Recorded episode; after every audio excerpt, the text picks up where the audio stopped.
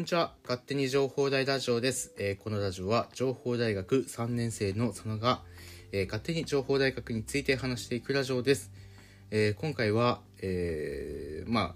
2021年の、まあ、就活のね、え活動を振り返っていこうということで活動を振り返っていきたいと思います。えー収録日はなんと12月27日月曜日ということで、えー先ほどですね、えー就職、まあ、最終面接落ちてしまいましたよなんていう報告をしてきました、まあ、せっかくなので、えー僕の、え就活の反省点を踏まえながら、え振り返っていきたいと思います。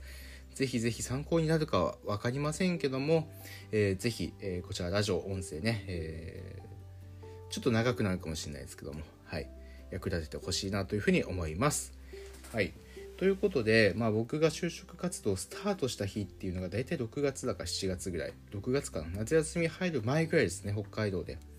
で、えーサイバーエージェントさんの早期選考から僕スタートしてます。で、えー、と知らないうちによくわかんないけどね、えートライアウトまで、えーなので要は、えー選考2つ通ったって感じですね。え通って仮にトライアウトが通れば、えー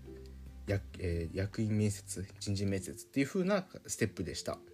まあえーそこは残念ながら行かなかったんですがそれを皮切りに、えー夏休み中大体1日2回多くて3回、えー企業説明会あるいはインターンシップに参加をしていました。はい、で、今、12月27日段階まででだいたい64社ほど、説明会インターンシップあるいはに参加しましたで他にも、合同企業説明会やあるいは、企業就活に向けた、セミナー、にもいろいろ参加してきて、まあ、就活マナーだとかお礼メールだとか、そういうところ含めていろいろ、やってきたというところであります。で、まあ、夏休み中はもう本当にもう数多くこなそうということで、えーとにかく受けてました。やっぱり就職活動右も左もわからない中で、えーいろんな企業を受けるっていう経験は今思えば全然悪くなかったしすごく良かったなと思ってます。でそこの中で、えー自己分析セミナーだとかインターンシップセミナーだとか、えーそういうものも開催されていたので、うん。まあ、そこで、えー自己分析こうやったらいいんだなとかインターンシップってこういうふうにやっていけばいいんだなってのを知る機会にもなりました。うんで、えー大学が始まってからもですね、まあ、ほぼ夏休みと同じペースまではいきませんが、まあ、いろんな企業を見てました。でただやっぱりこう夏休み明けになってくると割とやっぱり自分の志望度高めの企業さんは先行インターンシップをそのまま、え説明会から続けていったりだとか、え逆に、え興味ない企業に関してはもうそこで終えたりだとか、えーをしていたという感じになりますね。はい。えーということでやってきましたね。はい。そんな感じでやってきました。で、えーまあ、あれよあれよとそんなペースずっと続けて12月の中旬ぐらいに企業さん受けた時に、まあ、それちょっとやばくないと、えー67社も受けた中でまだまだ方向性が定まってないのは良くないんじゃないまだ企業決まってないのはあまり良くないんじゃないということで話をいただきました。でまあそこからちょっと僕落ち始めるんですね。あのモチベーションがね。で、えー、サツドラさんもめっちゃ言っちゃった企業名。まあ、いかほぼ言ったようなもんだからね毎回青い看板とドラッグストアって言ってましたけども、えーそこの最終面接を受けまして結果が12月の末に出るということで、えーついさっき受けたんですがそれは残念ながら落ちてしまいましたというところです。ただ、えーまあ、今回志望度が割と高かったんですよね。軸に沿ってたっていうところで。うん。まあそういうところもあったんですが、まあ、落ちて、えーた。まあでもただ今回、えー後悔とかは全くしていなくてある意味すごくこう自分の中で経験にもなったし、えーなんか偽りを言ったりとか嘘を言ったりとか自分をよく見せようとして、えー落ちたわけではなくて、えー本当の自分を見せていて落ちてしまったということなので全然自分の中では後悔は一切ないという感じですね。はいなので、まあ、反省点は特にない。なんかここれを機にちょっと僕もその喋る内容変えようかなとか一瞬さ思ったんですけどただそうすると本当の自分じゃなくなってしまってその企業のための就活になってしまうので、まあ、それは絶対やめようっていうことでやっぱり本当の自分を出す場がえー面接の場だと思うので、えー今後も、えー軸だとか自分の考え価値観っていうのは、えー、ありのまま。もしそれが新しい気づかされる場面あ実は違ったなと。気づかされる場面があれば気づえその気づきを得て変えますし、えー、今回の企業で落ちたからって言ってじゃあもっとこう言っとけばよかった。こう今後はこう言おうっていうことはしないですね。はい。なのでやっぱりそこまでの過程でしっかりこう自分の分析ができていたっていうのは良かった。なので落ちてしまって生理由を聞いて、まあ、そこに合わないんだったらだったらもうしょうがないよね納得っていう感じです。はい。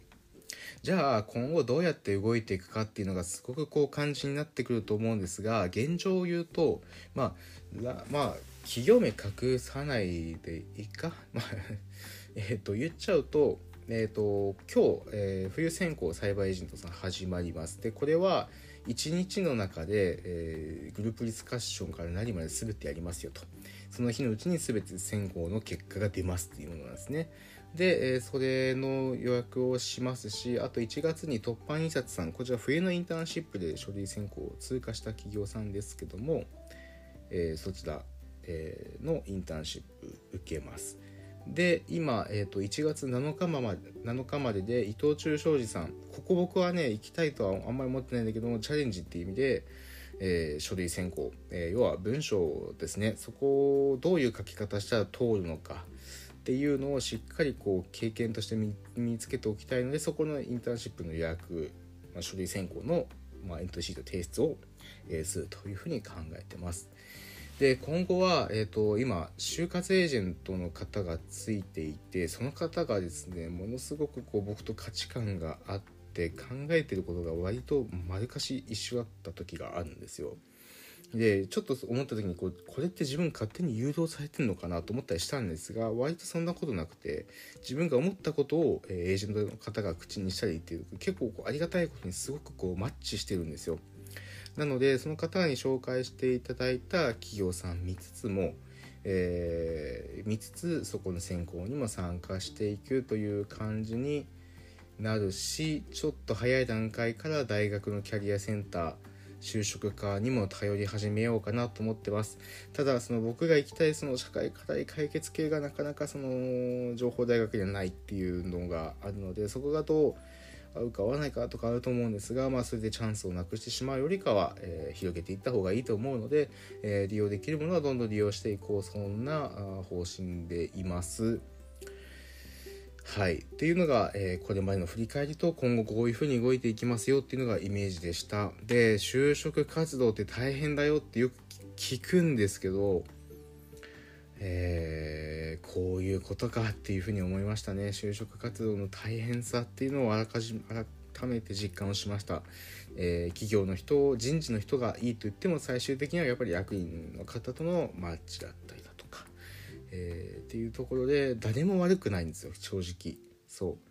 誰も悪くないんだけどその落ちた時のその精神的なものっていうのがなかなか結構来るな。でもその中でも周りは動いている、えー、自分も動かなければいけない、えー、この状況が本当にきつい、えー、なと思ってます。はい。は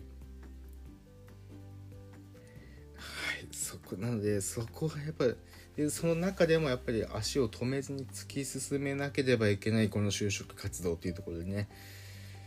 えー、就職解禁日が3月ということで、えー、僕は早期選考で動いているのでまだ就職解禁日就活解禁日まで行ってませんが、えー、ただ例年早期選考化より早期選考化ですので、えねまあ、本格的なエントリー始まったとしてもやっぱりもう忙しいの変わんないのかなと思ってます。うーんまあまあうんねえーこれがねある意味今の段階でこの状態体験できてよかったなと思ってます。これがこう本当にこう5月6月10月とかなってくるともうね内定が周り出てきてもおかしくないそんな時期です。なので、えー、ね、そこでもう落ちなくてよかったなという気はそこで落ちて、えー、立ち止まってしまうぐらいだったらえー、まあ、今冬休みに差し掛かる日ですし、まあ、ちょっとゆっくり休める、まあ、休まないけどね、はい、あのメディアデザイン展とかねあのいろんなプロジェクト活動、えー、学生団体参加させていただいている都合上はもうもうとにかく進むしかない状態ある意味それが自分のためである環境でもあったので、ね、ある意味そういう環境に自分を作っていってよかったなというふうに思っておりますし思いたいと思います。はい。ということでね、えー、就職活動まだまだこれから動くよという方ちょっとリアルすぎる一面をお見せしてしまったかもしれないんですがでもねえー、これが就職活動ということでやっぱりこうねいろんな情報を僕からも共有していきますのでぜひぜひ一緒に頑張りましょう就職活動。はい。ということで、えー、今回はこの辺で終わりたいと思います、えー、また次回の勝手に情報大ラジオでお会いしましょう。じゃあね。